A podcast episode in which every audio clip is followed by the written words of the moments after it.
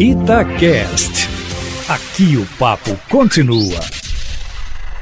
Olha, no momento em que o Brasil passa a casa de mais de 400 mil mortos pela Covid-19 e com o governo fragilizado na CPI que apura as razões e a responsabilidade de tantos óbitos, começa nessa semana, finalmente, a tomada de depoimentos de possíveis responsáveis por este patrocínio, Aline Eustáquio, com a convocação dos ex-ministros da Saúde, Henrique Mandetta, que deixou o governo por não concordar com o que queria o presidente da República, depois Nelson Tati, que viu o tamanho do problema e não ficou nem um mês no cargo, sendo substituído pelo general Eduardo Pazuello, onde a pandemia atingiu o seu mais alto grau de mortandade. E, finalmente, o atual titular do Ministério, Marcelo Queiroga, que viu o número diário de mortes dobrar nesse período, além do diretor nacional da Anvisa, Antônio Barra Torres, para explicar como processos técnicos e administrativos têm causado a falta de vacinas no país. O principal foco da CPI será a gestão do general Pazuello, tido em grande parte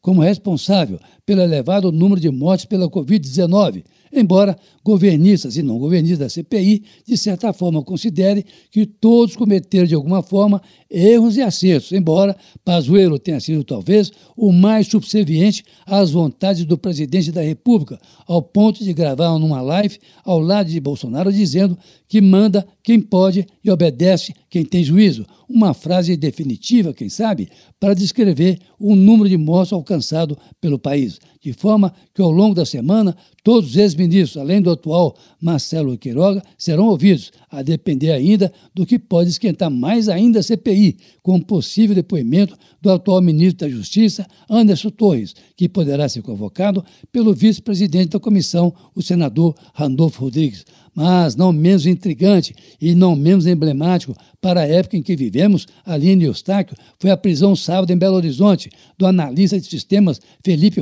Cesário, que, acusado de jogar ovos numa carreata na Avenida Afonso Pena, foi levado preso e algemado pela polícia militar sem ordem judicial nem mandado de prisão, apenas por identificação de algumas pessoas que imaginam ter visto os ovos ser atirados de uma janela do prédio, no que pode ser considerado um abuso de autoridade, a depender da gravidade do suposto ato atribuído ao analista de sistemas. Prezado, evite aglomerações, use máscara e lave as mãos constantemente com água e sabão, pelo menos. Carlos Lindenberg, para a Rádio Tatiaia.